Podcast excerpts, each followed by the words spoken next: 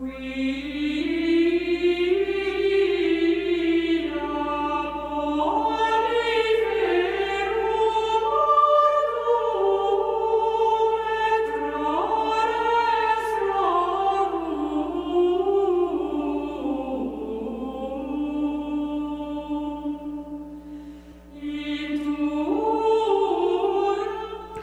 tal, apreciados oyentes de Radio María?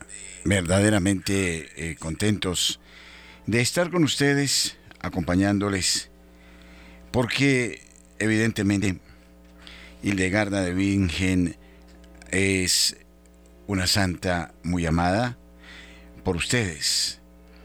Tenemos eh, comentarios sumamente eh, animadores de cuanto hemos logrado estudiar con la doctora Diana Rojas en torno a Santa Hildegarda de Bingen.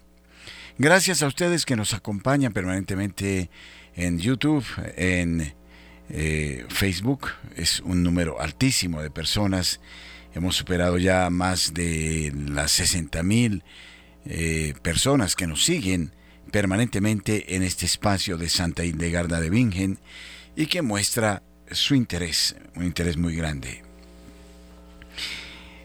Hemos venido hablando de las enfermedades como las describe Santa Hildegarda de Bingen y quisiera hoy hablar, tocar el tema de la depresión.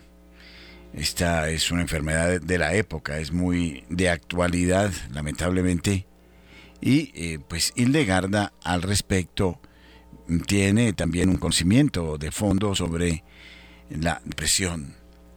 Y claro, desde ese aspecto, pues nada que hacer.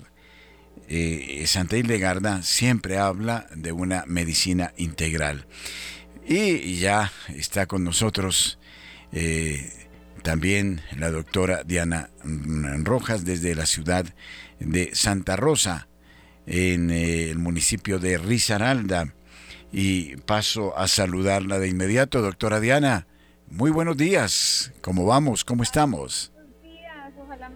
Bien porque estoy un poco, está el computador un poco lento, pero Dios quiera que, podamos escucharnos. Ahí como me escuchan. Perfecto. Ahora estoy viendo bien un poquito de más volumen, seguramente, si se puede dar. Pero por lo demás, eh, bien, esperamos que ya es eh, seguir atentamente nuestro espacio.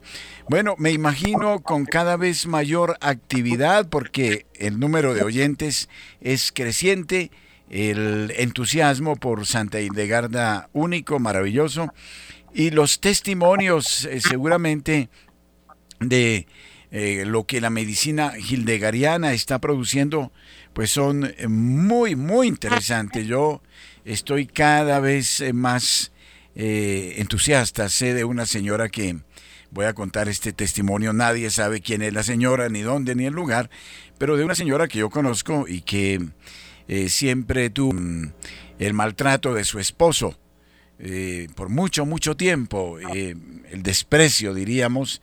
Una señora totalmente normal, una señora que no tendría por qué sufrir este, esta actitud. Y bueno, hablamos sobre la importancia de orar por el árbol genealógico de su esposo, un hombre muy duro, muy duro, profesional y con dinero y bueno, con otras, otros viciecitos eh, que por ahí se le han pegado. Y lo más curioso es que esta señora tuvo un accidente y el marido comenzó a atenderla. después de su oración. Ella sigue orando por su esposo y por las benditas almas de su árbol genealógico. Y bueno, de esto hemos visto muchas cosas. Bueno, doctora, usted tiene la palabra. Padre, gracias. Ahí sí me escuchan un poquito mejor. Bueno, vamos a darle ganancia a nosotros aquí en la consola. Ok, bueno, muy bien. Bueno, entonces... Ahora sí, perfecto. muchos testimonios, gracias a Dios y para la gloria de Él. Eh, de muchas personas que pues tienen muchos casos difíciles, pero que orando por las almas del purgatorio de su familia y de las familias de otros también, como dice usted, van notándose los cambios. Yo quiero contarles hoy, padre, acerca del vicio de la petulancia, porque estamos muy interesados.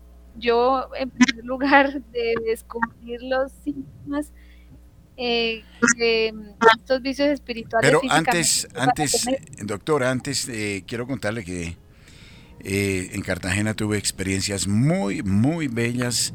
me di el gusto de aprender porque tomé el libro con una pareja. Con una pareja nos dedicamos desde las 10 de la mañana hasta las 4 y pico de la tarde a hacer todo un una anamnesis ¿no? a la luz de eh, los vicios y las virtudes lentamente y con otros grupos.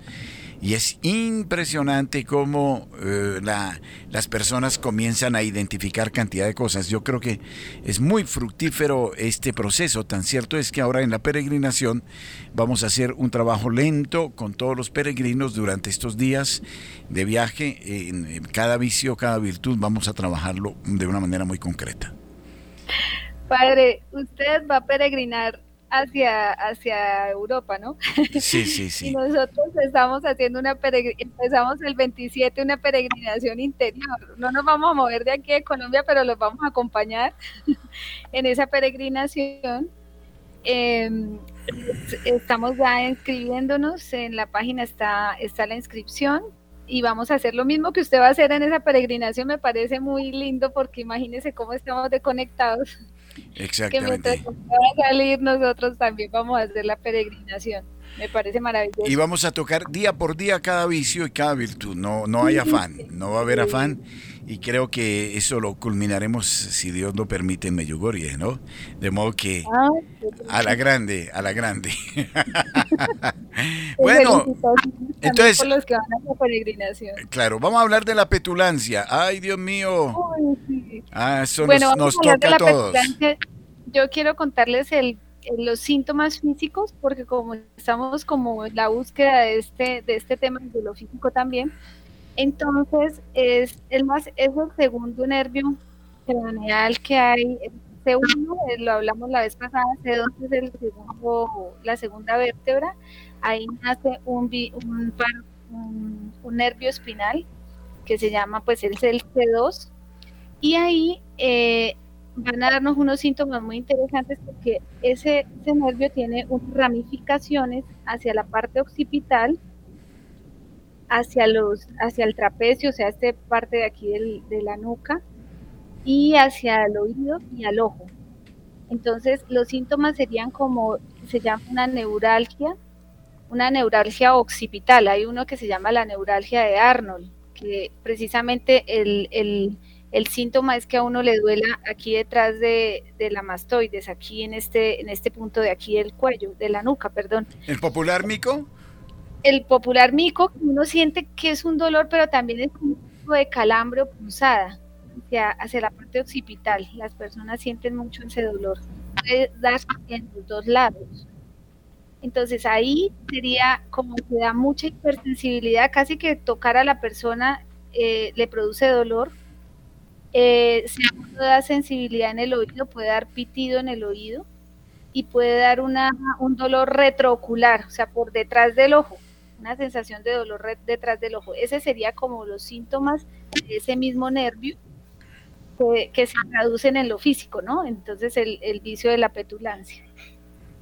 Y ya desde el vicio, pues tendríamos que entrar a, estudiarlo a él, ¿no? Que es un vicio que eh, mm, dice Santa Hildegarda las la, forma como lo describe físicamente, o sea, como ella tiene unas visiones y esto me parece muy interesante porque a veces nos encontramos que la gente en los sueños puede un águila, puede ver un dragón o puede haber alguna otra cosa y entonces pues hay que ir anotando esos datos de esos animales o de esas cosas que vemos porque puede tener relación, no siempre los, los sueños, dice Santa Hildegarda, tienen relación con las cosas que, que son ciertas, pero podría ser, ¿no? Entonces, pero hay que estar atento a estas cosas.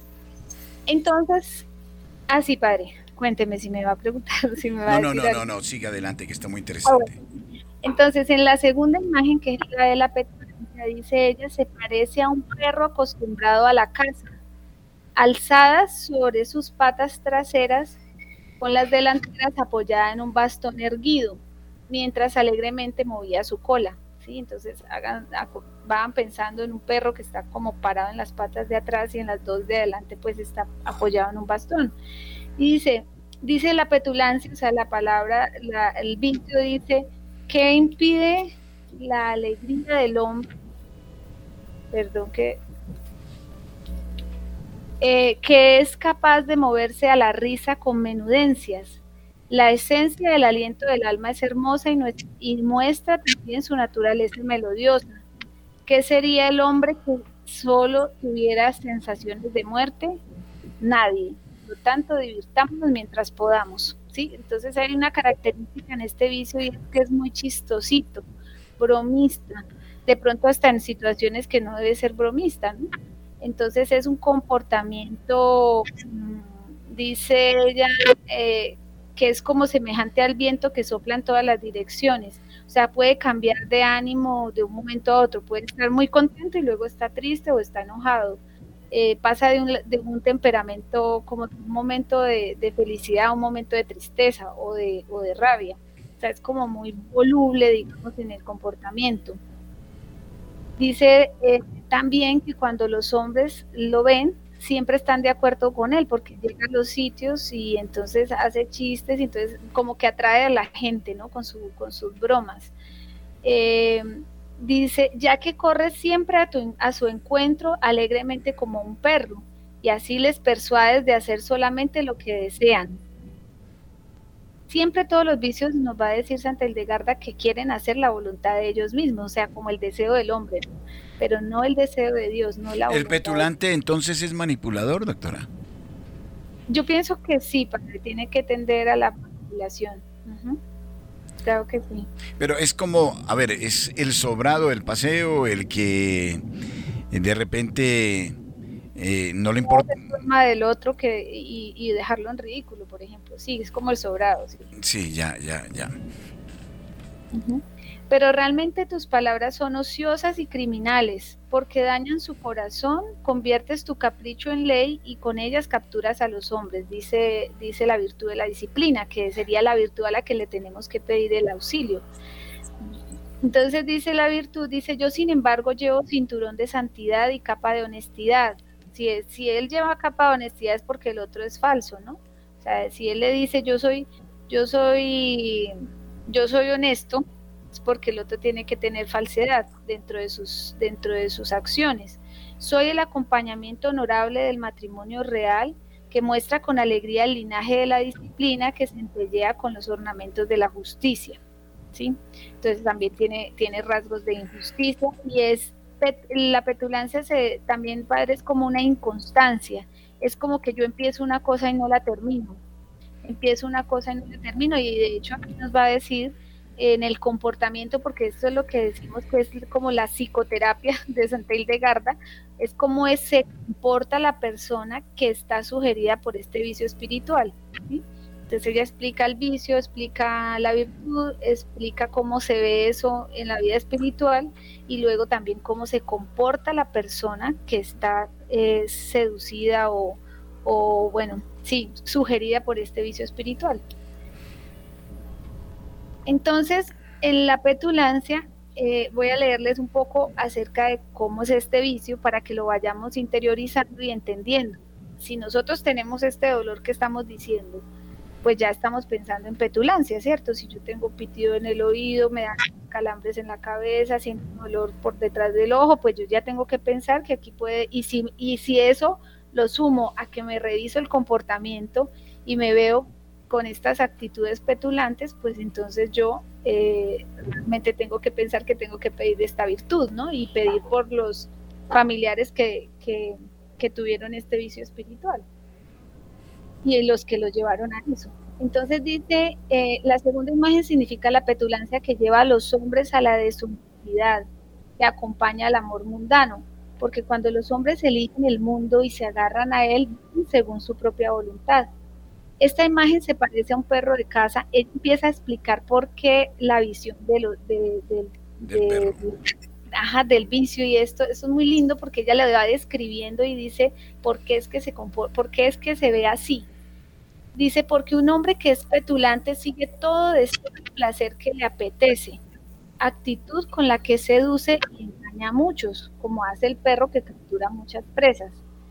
Está de pie sobre sus patas traseras anteriores en cambio están colocadas sobre el bastón colocado erguido, esto significa que ha colocado sus patas traseras junto al diablo, al gusto de lo terrenal, y no sabe nada sobre cosas divinas, las patas delanteras. Sin embargo, las ha colocado como si meditase sobre los caminos celestiales correctos y las dirige a los mandamientos de la ley que descansan en la plenitud de la ley espiritual. Y mientras tanto, con su ánimo inconstante, habla de modo fatuo de lo que concierne al espíritu. Es decir, él puede que no tenga, él esté aterrizado y no quiere salir de ahí. Está en este mundo, pero de todas maneras mira como de arriba, ¿no? y, y, y hasta habla de esas cosas que en realidad no le, no le interesan. No es como que está concentrado en el cielo, sino que está más atado a la tierra. En realidad no tiene en cuenta nada de eso, ya que no tiene ninguna estabilidad en su ánimo. Solo da valor a lo que es vano. Y lo mismo planea buenas acciones que acciones turbias, según le dé, según le dé. El perro incluso juega moviendo la cola, es decir, se mueve de aquí para allá, según el deseo de los hombres, cumpliendo con descaro todas sus acciones, porque todas sus obras resuman petulancia, como demuestran las palabras de este, cuando este, de este pecado, cuando dijo, pues de lo que el, el pecado dijo antes. Por tanto, la voz de la disciplina verdadera acusa este pecado como se ha mostrado en las palabras anteriormente dichas por la disciplina. Bueno, y ese es como el comportamiento, o sea que podríamos empezar a pensar en muchas cosas. Si nosotros estamos como que entre los, entre los dos mundos, ¿no? Entre este mundo de, la tierra y el mundo del cielo, pues entonces tenemos que pensar que no nos hemos definido, mejor dicho. Estamos muy aterrizados acá, pero pensando someramente en el cielo o hablamos de cosas del cielo, pero no es como con esa fuerza y ese deseo de realmente del cielo podemos pensar en este vicio espiritual. Sí, eh, yo llegaría a pensar, no sé, doctora, que el petulante es un acomplejado en el fondo, porque trata de disimular sus propias carencias, ¿no? Haciéndose protagonista de novela, tomando del pelo, incluso hasta humillando a otras personas. Yo creo que el petulante también es dado al bullying, ¿no? A fastidiar a los otros. Pero en el fondo está eh, tapando sus propias inconsistencias. Es decir, eh, como que eh, los que se vuelven los dueños del paseo y los que mandan y los que están en el grupo siempre en esa actitud, incluso burlesca, por dentro están también muy destruidos. no sé si coincidamos en ese pensamiento. Pues padre, yo creo que es, sí, porque en últimas, él, acordémonos siempre, y esto me parece muy importante, y es que recordemos que detrás de una persona que tiene petulancia hay un demonio que es de la petulancia. Entonces, eso es muy importante, ¿por qué? Porque yo ya miro a la persona con caridad, ¿cierto? O sea, que sé que él está siendo sugerido por ese vicio espiritual ya no lo voy a juzgar como lo juzgaba antes, con tanta dureza de que usted es un cierto, como un tipo ahí arrogante o quién sabe qué, que está es, sí, sino que yo ya también entiendo que esta persona, como está sugerida por el mismo, está sufriendo, está sufriendo una, como una dualidad, ¿no? En la vida. Entonces, eso es importantísimo entenderlo porque así esto nos va a ayudar a entendernos también a nosotros mismos cuando nos veamos en esa misma actitud de petulancia y saber que tenemos una lucha todavía espiritual muy grande que, que, ya por lo menos la estamos vislumbrando, ¿no? Que es lo más importante, por lo menos ya no estamos ciegos y ya entendemos qué es lo que nos está pasando o qué le está pasando a la otra persona. Entonces, mi padre, pienso que la persona está está en esa actitud de, arrogancia con el otro, pero que también es una inseguridad al final en, de él, ¿no? Y eso afecta a la parte física, a la parte psíquica de las personas que tienen, o tenemos, a lo mejor lo tengo yo, ¿no? Eh, este vicio de la petulancia. Sí, pues eh, eso es lo, que estamos hablando de, de, escucharnos en esto de, del tema físico, porque físicamente... La doctora me ha visto petulante porque está muerta de risa. Padre, aquí todos somos, podemos hacer lo que sea porque... no, no, no, bueno, bueno a, veces somos petulantes. no importa, porque lo importante es que sabemos que esto no es nuestro. Sí, no, no, no, es un vicio, sí. Exacto, hay que contrarrestarlo, ¿no? Bueno. no importa, es decir, la gracia es sabernos, darnos cuenta de él, eso es lo más importante. Sí. No, porque, y lo más, y otra cosa muy importante es que sepamos que no nos podemos afianzar en ese vicio, eso no nos corresponde, no es nuestro, y necesitamos de la gracia de Dios para, para salir de ahí.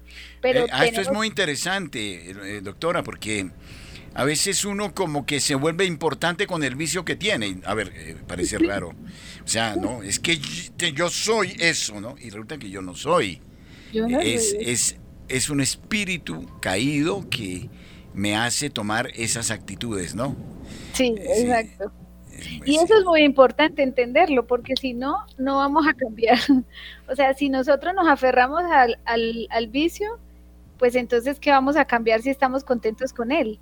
No vemos la necesidad, pero cuando uno ya empieza a ser honrado con uno mismo y con, con la gracia, con Dios, porque eso no nos corresponde a nosotros, y realmente le vamos poniendo sentido a que o de Dios o de o del otro, ¿cierto? O sea, de qué bando estamos, como dices ante el de Garda, con el camino que vas a escoger, entonces yo no me puedo aferrar al vicio espiritual, así eso me haga aparentemente importante ante los demás pero no estoy siendo importante porque estoy fastidiando también a otros.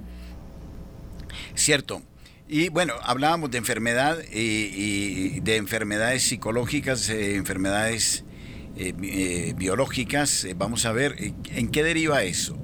Bueno, entonces, como les dije al principio cuando, llegué, cuando entramos, este vicio espiritual, como afecta a este nervio, entonces este nervio tiene que ver con esta parte posterior de la cabeza y, este, y este músculo trapecio de acá.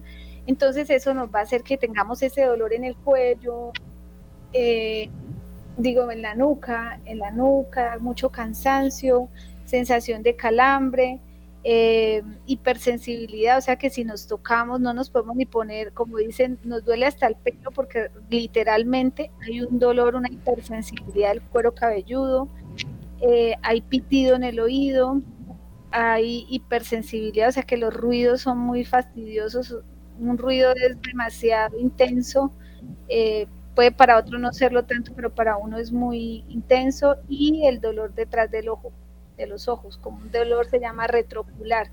Generalmente las migrañas se puede confundir con una migraña, eh, pero este tiene que ver con una presión de ese, de ese nervio que va, que tiene esa ramificación hacia esos, hacia esos lugares, hacia el ojo, hacia el oído y hacia la parte posterior de la cabeza. Le dicen que es una neuralgia, o se le conoce como una neuralgia del, occipital. Eh, entonces, pues tenemos que revisar eso. Lo otro que tenemos que revisar en los síntomas ya psicológicos, como dice el padre, de comportamiento, entonces es esto, de la petulancia. Yo empiezo una cosa, no la termino, soy inconstante en mis cosas, eh, eso me puede generar después eh, como una, una actitud como de que yo para qué empiezo las cosas y no las voy a terminar. Nos pasa mucho eso, que empezamos algo con mucho ánimo y vamos como en la mitad y decimos, uy, no, qué terrible, yo ya como que no voy a alcanzar a terminar esto. Y volvemos y metemos todo como estaba, pero lo dejamos peor realmente. Entonces, es, esa inconstancia es un comportamiento que va haciendo, minando la, el autoestima de la persona y va haciendo que la persona se sienta que ya no, no va a ser capaz de terminar las cosas. Sí, eh, pregunto, mm, por ejemplo, en esta sociedad de consumo, uno se antoja. Entonces yo quiero este computador, después eh, quiero eh, este otro aparato, quiero esta cámara fotográfica, quiero, quiero, quiero y la, los obtengo y después me encantan por dos horas, un día ¿no? Eh, y después ya se quedan ahí arrinconados. ¿No se podría también esto meter ahí en ese ámbito? Sí, hay un vicio que yo creo que es el que vamos a ver, si no estoy mal, el siguiente vicio se llama ese que usted dice, padre, que tiene relación también con este, que se llama el gusto por los placeres o la diversión vana. Es ese que usted dice exactamente, ese que yo quisiera algo como mejor, ¿no? Cada vez quiero más placer, entonces empiezo por el cigarrillo, luego digo esto, no es, esto es placentero, pero luego quiero algo más y algo más y algo más y voy subiendo en todas las, todas las gamas de, droga o si es el celular, pues entonces eh, yo quiero este, pero salió mañana otro y acabé de comprar este, yo quiero es ese. Sí, eso que usted está diciendo también tiene relación con la diversión vana, padre. Sí, ciertamente. De todas maneras, yo creo que la petulancia es eh, de los defectos más comunes hoy. el petulante mm, a veces puede tener hasta don de gentes, en el sentido que atrae, eh, es el centro, es eso que nosotros llamamos en la jerga eh, muy nuestra, ¿no? La tomadera de pelo, iba a decir la otra palabra, pero no la voy a decir, que ya no la sabemos. y donde em, no sé, yo veo que en muchos grupos los petulantes, puede haber dos, tres petulantes juntos y eso es terrible, ¿no? Y siempre buscan un chivo expiatorio. Es decir, alguien que les parece cómico o bobo o humilde o no, para eh, burlarse. Yo creo que eh, la petulancia tiene que ver mucho con el bullying también. Bueno, el bullying ese es otro tema muy complejo. No sé si de Garda lo trataría, pero de todas maneras es un mal de nuestra época eh, muy fuerte que lleva a que eh, como que descarguemos nuestras propias frustraciones en otras personas, ¿no? Eh, petulantes, por ejemplo, alguien tiene un cargo público, una, no sé, una gerencia o tiene eh, un título y entonces es intratable, por no decir otra palabra que no debo decir, y inaguantable, que bueno, está por encima de todo el mundo. Eh, son personas, en algunos casos, que también pueden terminar en la soledad, me parece a mí, ¿no es cierto? Que, Claro. ¿No? Porque son eh, prácticamente los dueños de la, del barrio, ¿no? bueno, hay muchas expresiones de la petulancia, ¿no? Sí, y terminan siendo lo que usted dice, pues ellos se ven como, porque eso es lo, el otro tema del vicio, que lo hace creer a uno que uno es eh, pues sobrado, ¿no? Como dice el padre. Pero en realidad, ¿cómo lo perciben los demás a uno? ¿Sí? ¿Cómo, cómo percibe uno a una persona de ese tipo? Pues uno no, como dice el padre, no quiere estar con ella, ¿no? Porque de pronto puede, puede ahí también recibir de su golpe de, esa persona, ¿no? Entonces, em, y el petul e, este, este tipo de cosas, nosotros aparentemente los vicios espirituales nos hacen ver como que fuese maravilloso para nosotros, pero cuando uno ya empieza a despertar, uno dice, qué oso que hice, cuántas veces metí la pata cuando tenía ese vicio espiritual, o sea, no me veía así como realmente uno empieza a ver ya después cuando se va dando cuenta del vicio. Aquí están las penas de purificación de las almas que pecaron de petulancia, Padre, lo que nos, nos hemos hablado de, las penas del purgatorio. Y dice, y vi un fuego grande y rojo, circundado por un aire tan denso que sus llamas no podían encontrar desahogo. Ahí es importante este síntoma, miren, físicamente esto está relacionado porque si uno no puede, como que hay llamas y fuego, y uno está en un sitio encerrado, pues uno qué va a hacer? Pues toser, ¿qué más va a hacer? Tiene que toser. Entonces, es una sensación también de ahogo, porque esto es lo que compartimos con las almas del purgatorio, como que me siento ahogado, ¿sí? Como me, toca toser, o todo lo que tenga que ver con asma, em, temas de tos y, y, como de asfixia, digámoslo así, tiene mucha relación con, la, con este vicio de la petulancia. En este fuego se encontraban muchísimos pequeños gusanos ardientes que hacían mucho ruido y esto con su movimiento. Entonces puede ser lo del tema de la, del pitido en el oído, de esos pitos en el oído. Las almas de los que habían pecado de petulancia mientras habían estado vivos se retorcían de tal modo en este fuego amargo que no podían apenas respirar. En efecto, el fuego estaba rodeado por un aire tan denso que no dejaba pasar ni un soplo los costados, miren, los costados y los pies de estas almas estaban siendo atormentados por los gusanos. se abrazaban en este fuego rojo porque se habían afanado en cultivar la petulancia mientras habían estado vivos.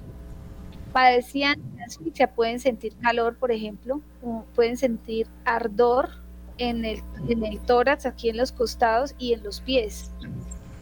Y dice, eh, parecían esta asfixia, esos almas, mientras habían estado vivos, padecían de esta asfixia en él porque imitaron descaradamente los modos mudables de diferentes. Y como sus costados y sus pies se habían enroscado, eso también es interesante, o sea, como que se tuercen los pies tan a menudo en el descaro de sus movimientos por aquí y por allá, ahora fueron atacados fuertemente por los gusanos mencionados. Hmm. Y entendí estas cosas. Debe ser una situación muy incómoda en el purgatorio esa, ¿no? Terrible. Terrible es supremamente terrible. Mire, padre, le cuento una cosa que me pareció impresionante. Recibí unas fotos de una niña que tiene una alergia, entre comillas, una alergia. Cuando ya uno empieza a pensar en esto, uno ya se empieza como, como a ver como los síntomas ya de otra manera. Tiene una alergia en el cuello, haga de cuenta que le han puesto una cadena acá en el, o como un lazo en el cuello. Tiene una, una alergia aquí, en, los, en las muñecas y es como, como si fuesen grilletes, o sea, como si fuese que estuviera amarrada de aquí. Tiene eh, una alergia también tiene este pliegue de acá. Y, y, tiene una cosa que me llamó mucho la atención es como una quemadura aquí en estos dos dedos, ¿no? Entonces, pero eso le sale a ella solita, o sea, lleva años de los años con ese síntoma. Entonces uno ya empieza a pensar cómo serán las torturas de las almas del purgatorio. Como nosotros ya lo estamos viendo así, cómo se pueden manifestar físicamente esas torturas en lo físico nuestro, ¿no? Y, cómo será que sufren esas almas, así mismo como uno está sufriendo con esos síntomas físicos, ¿no? Pero entonces mire cómo estos, estos síntomas que viven ellas en el purgatorio, pues empieza uno a entenderlas porque uno los también los está viviendo, ¿no? Y eso es muy importante porque esto nos va a ayudar mucho desde lo físico a entender qué vicio espiritual es el que está, digamos, mm, padeciendo o bueno, ya las torturas de ese vicio espiritual vivido ¿cierto? en la vida, en la vida presente, ¿no? Lo que estaban viviendo nuestros familiares. Entonces así nos va a hacer, se me hace que va a ser más fácil poderlos ayudar como con más, como más precisión. A ver, yo pienso que es muy importante cuanto se está señalando. Eh, podemos decir y se puede poner de moda orar por las benditas almas y las benditas almas y en cada caso por las almas. Sí, eso está muy bien, pero no es suficiente. Eh, me parece que debemos entender qué clase, qué raza de sufrimientos tienen esas almas para entender la urgencia de ayudarlas. Esto es, ah, ¿no? Ahora, ayudar a las benditas almas es ayudarnos a nosotros mismos. ¿No? Y eh, eh, esto es efectivo. Una pregunta ad latere. Eh, después de una experiencia como por poquísima, por primera vez la estaba haciendo yo, intensa, el agotamiento que le cunde a quien ora es tremendo, ¿o no? ¿Qué hacer en esos casos? Cuando, cuando es uno el que está haciendo la oración, Padre, o sea, que está, está uno ayudando al otro. Sí, exactamente, quien ora, sí, sí, sí. Eso, entonces ahí hay un, pues lo que yo he descubierto que el Señor, bueno, digo, es una gracia, ¿cierto? Que el Señor le muestra a uno. Y es que cuando, por ejemplo, a mí me, yo oro, por decir algo, por la dureza de corazón de la, de la familia del otro. Yo le digo, diga estas, eh, eh, yo perdono a los que llevaron a mi familia la dureza de corazón pero a la vez yo tengo un síntoma físicamente en ese momento, es porque en mi familia también hay dureza de corazón. eso lo noté, eh, que eh, en el fondo cuando se está aplicando, por decirlo de algún modo, la terapia, uno mismo se implica, es inevitable. Se le aparecen a uno todas las cosas, pues propias, no lo de, no lo de eh, sí. propias. Entonces no es que hay que verlo como normalmente lo veíamos, que, que, se me pegó algo del otro. no, no es eh, la actitud freudiana del psicoanálisis, que el psicoanalista está allá afuera y el otro está sufriendo. No, Ahí hay una implicación total, ¿no? Sí, y entonces quiere decir que también en mi familia hay almas que están pidiendo mi intercesión porque sufrieron ese vicio espiritual. Entonces uno ya también entra como en esa conciencia y empieza a orar por las almas de su familia que, que pues vivieron ese vicio que están compartiendo, digámoslo así, los síntomas, ¿no? Entonces es muy lindo porque también lo, se purifica uno. Para claro, eh, yo a la luz de, de, este manual que la doctora ha redactado en torno a lo que Santa Hildegarda dice, llegaría a una conclusión. Todas las familias, oiganme esto, todas, sin excepción, deberían mirar a su árbol genealógico, cuántos beneficios traerían para su propia familia, para sus hijos, el sanar sus propios árboles genealógicos. Yo creo que esta es una, una tarea que es para todo el mundo, que aquí nadie queda exceptuado. No, pues a no ser de que no tenga almas en el purgatorio, pero yo creo que, que tenemos millones y millones de almas que tenemos que sacar urgentemente. Sí, ciertamente, pero digo yo, el beneficio en términos de salud va a ser muy grande para nuestras familias, ¿no? Claro. Por ejemplo, hay gente que... síntomas familiares, padre, ¿no ve que hay familias que dicen a mí, eh, eh, digamos, no sé, ese ardor que tengo aquí, eh, también lo tiene mi mamá y lo tiene mi hermana y lo tiene no sé quién, la abuelita. No, y que conozco familias muy queridas que dicen sufrir por mucho tiempo brujería o depresiones o dolores. Mejor dicho, no hay un día que no estén diciendo que les duele algo. ¿Habrán pensado en algún momento estas personitas queridas que lo que está sucediendo es que las benditas almas les están golpeando en la puerta y no se han dado cuenta? Bueno, eso lo dice Hildegarda o, o, lo digo yo. No, eso es cierto, eso es cierto, padre. Y yo y lo constato yo con los pacientes cuando tienen síntomas de tanto tiempo y que uno ora específicamente por ese, digamos, ese vicio en la familia y a él se le quita el síntoma. Entonces, pues tampoco es una mentira, porque si lleva tanto tiempo buscando médicos y médicos y, y, se sana es con, con orar por las almas de su familia, pues esto no es una irrealidad, es algo cierto que se puede constatar. Sí. Eh, volviendo entonces a la petulancia, mientras ya digo a los oyentes que nos quieran llamar, que nos pueden marcar el número telefónico 746-0091. Eh, entonces, ¿cómo deberíamos suplicar la virtud eh, contraria a la petulancia, doctora? La virtud es la, la virtud es la disciplina, ¿sí? Entonces, si yo reconozco en mí ese vicio espiritual, pues yo le pido al Señor, Señor, concédeme la virtud de la disciplina. Las virtudes son regalos de Dios en la vida nuestra. Em, lo pueden hacer de, muchas maneras, pidiéndoselo ante el Santísimo, orándolo en el momento que se acuerden, pidiéndolo a través de la Santísima Virgen María. Eh, es decir, mejor dicho, como ustedes lo quieran hacer, pero en todo caso es suplicarle y si en actitud de súplica, no es como que si usted quiere o que, bueno, si no es, lo necesito realmente porque sé que está este vicio espiritual en mi vida y yo sé que no puedo, si no es con la ayuda de la gracia, salir de ahí. Entonces yo debo suplicarlo como debe ser y pedirle con, con respeto al Señor y que es el dueño de todas las virtudes, que me conceda por favor esa gracia que necesito y más es lo que me yo en pedirla que el Señor en contestarnos.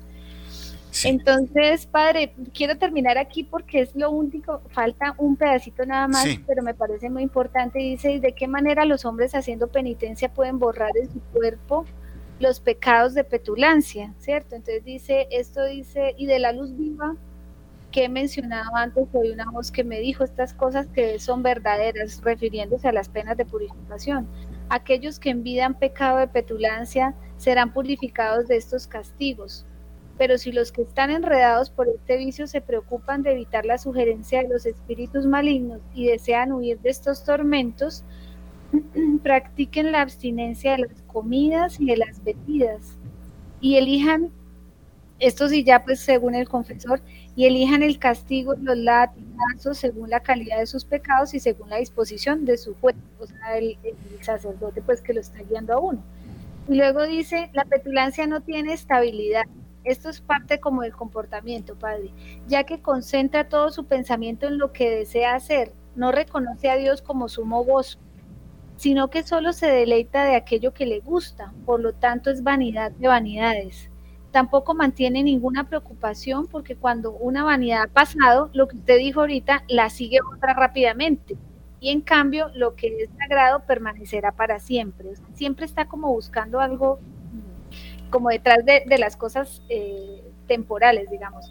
Cuando una persona atiende única y libremente los deseos de su carne, se se dice que es vanidad, porque cuando está en la infancia le gustan los juegos, después de la juventud abraza la lascivia, después más tarde distingue y reconoce más perfectamente lo que es el bien y el mal.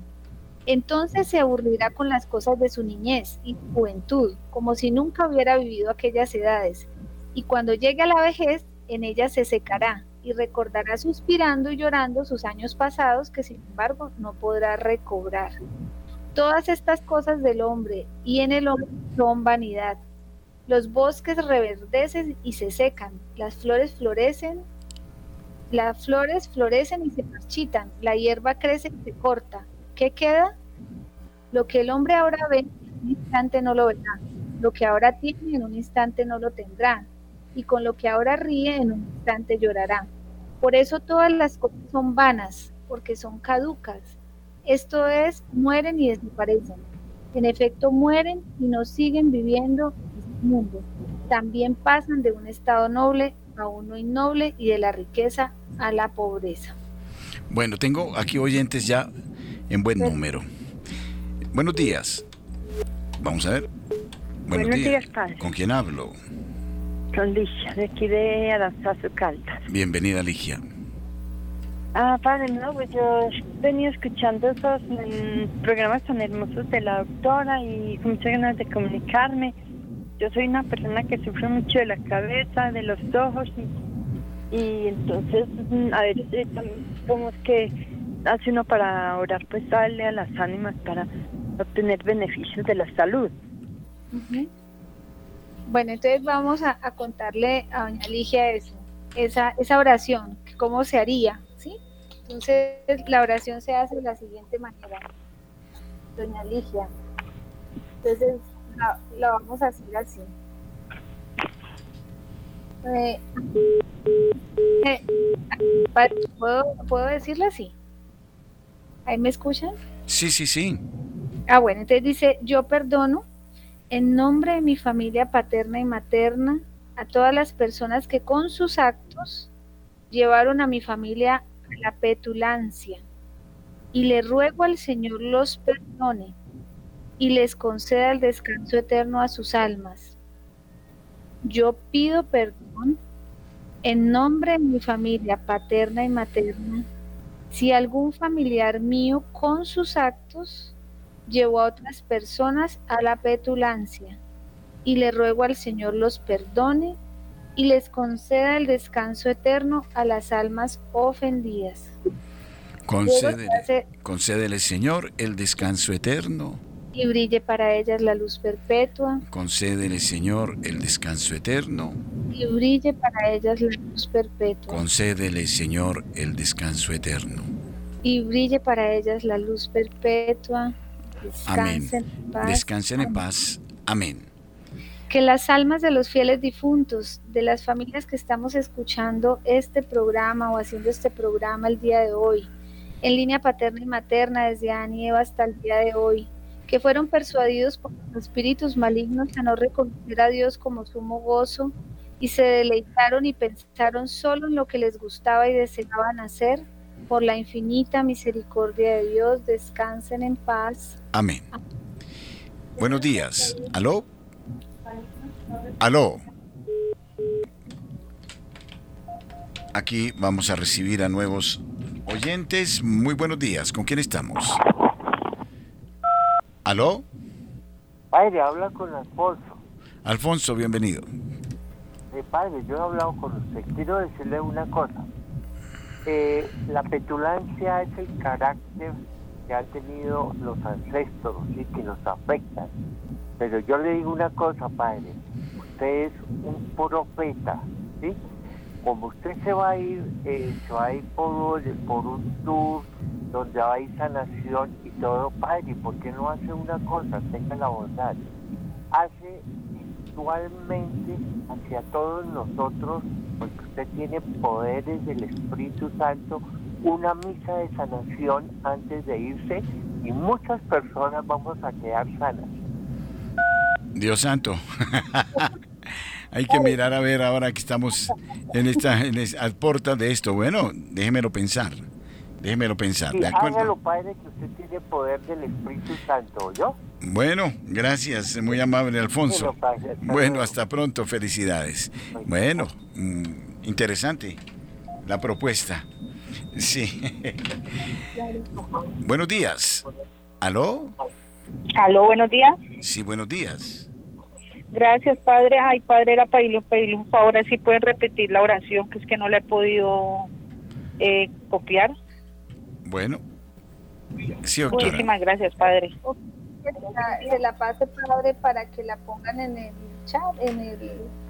En la página. La otra, en la página. Sí. También se la puedo, le puedo tomar una fotico y se las paso. Pero ah, bueno, sí. Si quiere la, ¿Cómo la hacemos, padre? ¿Mejor así? Repitámosla, todavía tenemos tiempito, repitámosla para el oyente. Está bien.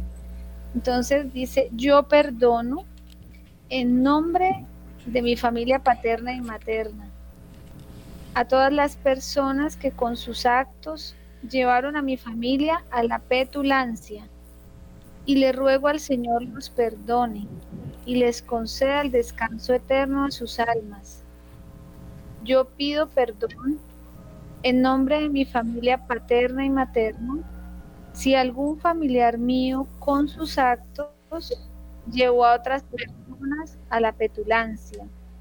Y le ruego al Señor que perdone y les conceda el descanso eterno a las almas ofendidas.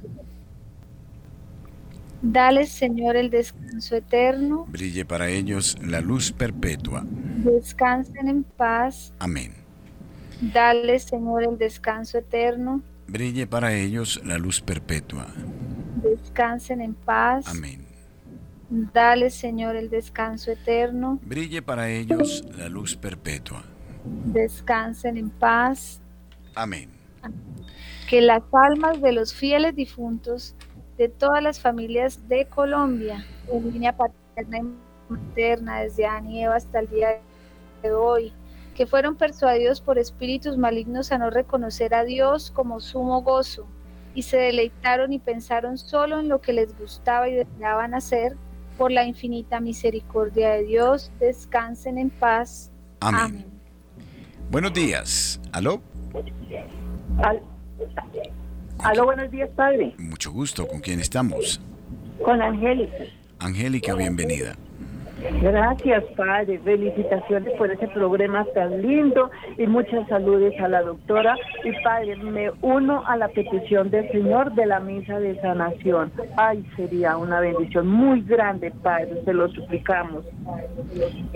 Bueno, vamos a ver. sí, eh, lo queremos mucho. Bueno.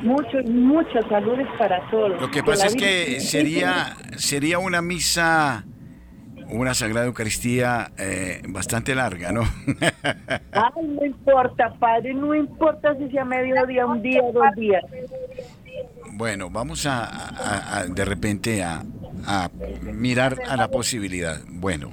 Ay, gracias, bueno, padre, Dios me bendiga. Bueno, bendiciones a usted. Dios la paz. Gracias. Queremos mucho. Gracias, gracias. Sí, mm, por ejemplo, pensaba yo eh, en, pareja, muchas parejas, a ver, toda relación conyugal pues tiene un desgaste, no lo podemos negar, tiene momentos difíciles, críticos.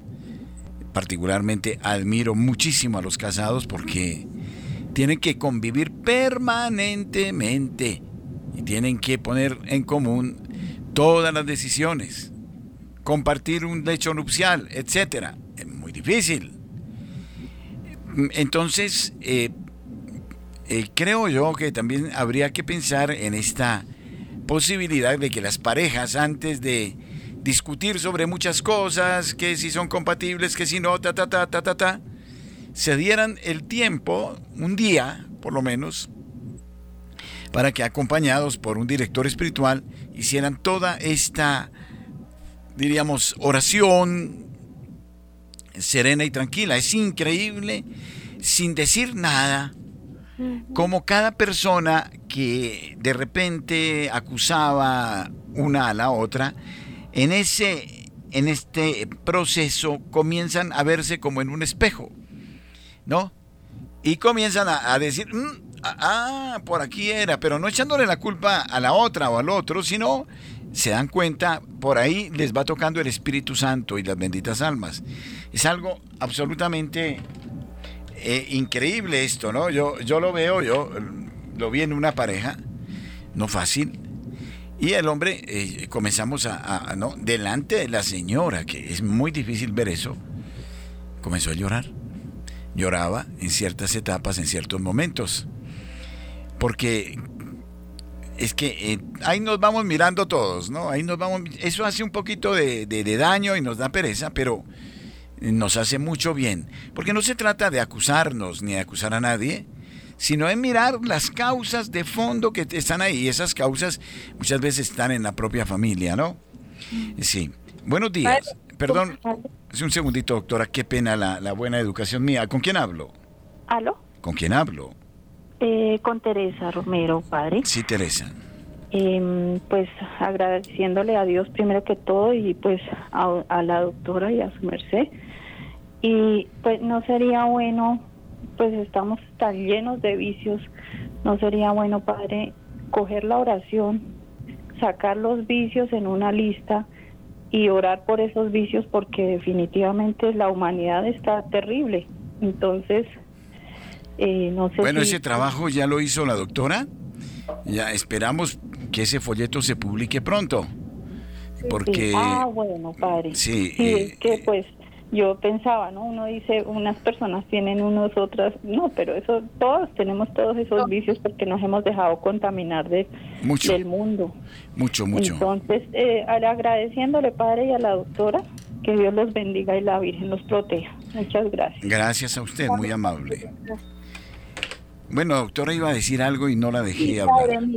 hay una cosa muy linda en este ejercicio y es como las almas a través de nuestro cuerpo también uno puede como que sentir que ellas eh, manifiestan su dolor, ¿no? Entonces, por ejemplo, cuando una persona llora en el ejercicio, es como si las almas que están sufriendo por eso se manifestaran porque es un llanto que ni siquiera les pertenece a la persona, es un llanto de un momento a otro que no se puede contener y que la persona dice, pero es que yo no tenía ganas de llorar y me salió el llanto. O sea, las almas sufren el dolor de ver a la familia sufriendo por los pecados que ellos cometieron.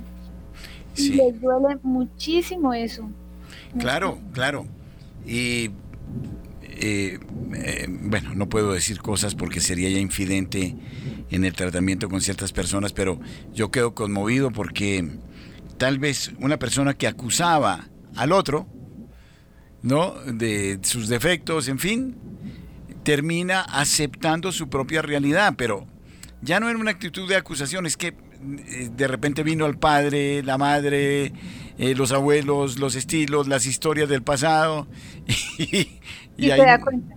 Sí, sí, hace consciente esto. Es, es una terapia, digo yo, espiritual y psicológica, pero hay que hacerla con, con mucha paciencia, con mucha calma. Yo creo que vamos a tener oportunidad con la doctora de hacer verdaderos seminarios sobre esto porque esto, esto no se hace de la noche a la mañana ni corre, corre, corre, corre, sino que tiene que ser algo profundo, sistemático, larguito, pero bueno, es, es un gustazo que nos podemos dar. Tengo otro oyente, buenos días.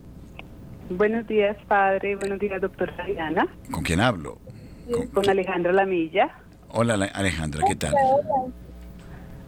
Eh, padre, eh, pues agradecerles por el programa, a la doctora por todas enseñanzas, por compartir todo lo que le he aprendido a Santa Garza. Soy paciente de ella hace un tiempo y me ha ido súper bien y cada día más enamorada de este camino. Tenía una pregunta, ¿los vicios se entrelazan entre ellos? O sea, puede como uno puede tener varios vicios y muchas almas pues han tenido no solo uno sino varios, Entonces, ¿cómo funcionaría ahí eh, la sintomatología que hay eh, en uno, digamos? No sé si me hice entender. Claro. Doctora. esa es mi duda. Eh, qué pena, se me fue la señal. No, y me, eh, perdón, Alejandra, no te escuché nada. ¿Qué cosa Eh, no, tan pero, terrible. pero, pero, repito, repito. Sí, padre. Ella dice que si los vicios se pueden entrelazar unos con otros y padecer de varios vicios, y qué hacer en Claro. esa eh, sintomatología, cómo, cómo, eh, cómo enfrentarla.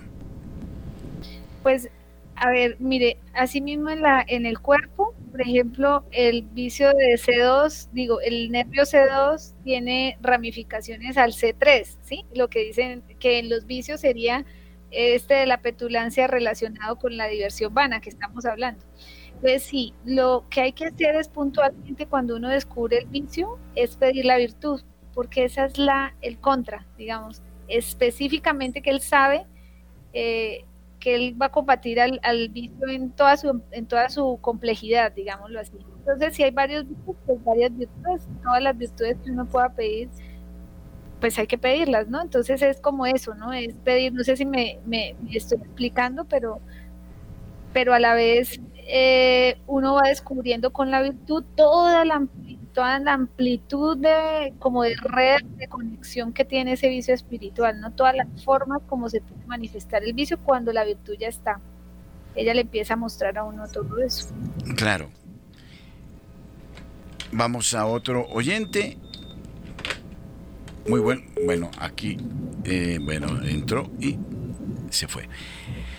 Sí, aquí hay que trabajar de una manera muy, muy concreta. Vamos a ver eh, si logramos eh, popularizar este eh, manualito que es muy útil, muy útil y que estoy absolutamente convencido va a dar grandes frutos. Miren cómo las almas del purgatorio nos hacen, nos hacen también orar, ¿no? Y la oración siempre será conveniente, porque aquí vamos a pedir siempre la acción redentora de Cristo por estas almas y por nosotros mismos. Buenos días. ¿Aló? Buenos días, Padre Germán. Sí, ¿con, Buenos con días, quién hablo? Sí. Eh, soy Clara Escobar de Cali. Bienvenida, Clara. Eh, me alegra muchísimo poderme comunicar y darles gracias por toda la enseñanza de Santa Idelgarda que nos han dado para nuestro progreso espiritual y para las almas benditas del purgatorio. Quería decirles y preguntarles también que para mí ha sido muy importante hacer la coronilla de reparación de las virtudes que hizo la doctora al principio de los programas. Yo, me- yo la escribí y la hago ante el Santísimo eh, los jueves. Para mí fue una experiencia muy bonita porque me hizo ver muchas cosas, muchos pecados de mis familiares antepasados y también pedir por ellos con esa coronilla antes de empezar la doctora a hacer las almas, eh, la oración de las almas del purgatorio. Quería preguntarle si el ejercicio se hizo bien o sigo haciendo la oración por las almas del purgatorio, eh, por cada vicio espiritual dentro de mi familia como la familia pues de mi esposo. Quería saber cómo sería pues el, el Sí. tratamiento allí. Bueno, eh, sí, mm, cada vicio espiritual tiene que hacerse un- puntualmente una oración frente a ese vicio espiritual. Si quieren, yo les comparto nuevamente, perdón, la invitación a la peregrinación interior. Padre, yo voy a hacer la peregrinación interior. no nos vamos a mover de como el padre, pero, pero sí la vamos a hacer. Entonces pueden entrar por el canal de YouTube, doctora Diana Rojas, ahí hay una promoción, buscan en la descripción del video, hay un link para entrar a, la, a inscribirse. Inscríbanse que va a ser muy lindo porque vamos a hacer exactamente esto de las oraciones con cada vida espiritual y padre, te quiero contar que vamos a el santo del día o los santos del día, pero con la historia del santo y también vamos a orar pues por lo que ese santo vivió y vamos a perdonar lo que en la familia pudo haber vivido con relación a esa vida del santo y van a ser nuestros intercesores en ese día, en la familia. Entonces va a ser una experiencia muy bonita. Si los que tienen dudas como de la oración entren a, de pronto a, inscribirse, que va a ser de mucho fruto espiritual para todos. Bueno, yo haría una propuesta eh, porque estamos con los tiempos apretados, pero de pronto el próximo viernes en la noche, no lo sé, doctora, siempre mortificando la vida y el cansancio, pero podríamos intentar desde las 8 de la noche hasta la hora que sea hacer toda una oración de sanación eh, este viernes. No sé si, si la doctora tenga el espacio, qué pena, pero. Muchísimas gracias. Así, larguito, larguito y, y creo que, bueno, los oyentes estén atentos porque va a ser una vigilia de oración de sanación desde la eh, revelación de Hildegarda de Bingen. Pero el tiempo se nos acabó, doctora. Qué pena. no, no, no. Muchísimas gracias. No sé si me alcance para hacer la oración final, Padre, que tenemos en la cartillita. Dice así, el Señor ha estado grande con nosotros y estamos alegres. Tu misericordia, Señor, es insondable. Te damos gracias por el gran amor que has derramado hacia las familias de Colombia el día de hoy. Gracias infinitas a la Santísima Virgen María, San José, a los ángeles, a los santos que intercedieron ante Dios en la liberación de nuestros familiares en este día, de sus enemigos y, les hicimos daño. Honor, alabanza y gloria a ti, Dios uno y trino, todopoderoso y eterno, por los siglos de los siglos. Amén. Bueno, doctor, en breve me comunico eh, por vía interna. Eh, muchísimas gracias, Dios la bendiga y que le dé mucha, mucha fortaleza porque este trabajo es dispendioso, es bastante arduo. Un abrazo, felicidades a todos ustedes.